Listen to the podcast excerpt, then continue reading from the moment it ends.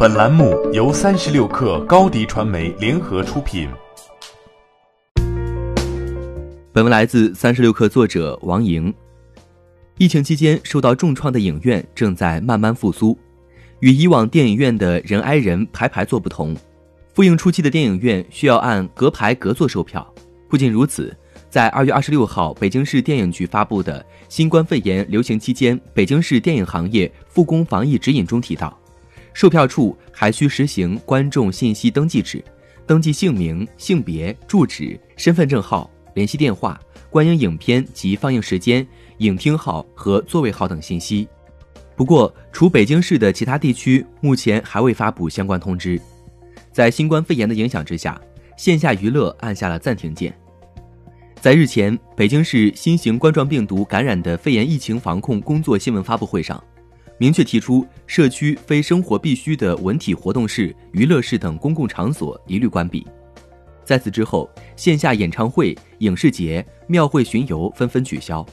电影院作为空间封闭、人员聚集和流动量大的场所，防疫风险较高。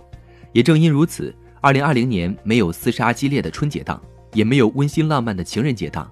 疫情把影视行业打了个措手不及。好莱坞报道此前发文称，受疫情影响，全球票房可能会遭受超过十亿美元的损失。而二月本来是奥斯卡获奖影片在中国扎堆上映的时期，疫情的影响还在继续。好莱坞报道，近日消息，受新冠肺炎疫情影响，意大利取消北部五大区三月一号前的公共活动，关闭八百五十家电影院。此外，在威尼斯拍摄的《碟中谍七》也停拍，这给影院带来的打击不容小觑。停工期间要面对房租、人力等费用支出的压力，且在复工之后还将面临排片的问题。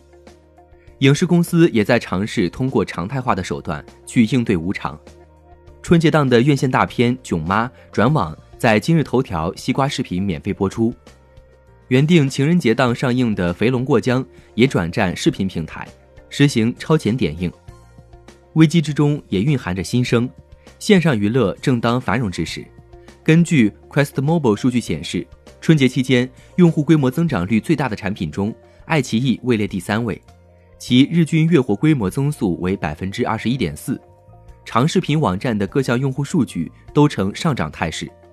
据古朵数据监测。各大平台纯网剧的平均播放量较去年春节同期翻了两番有余。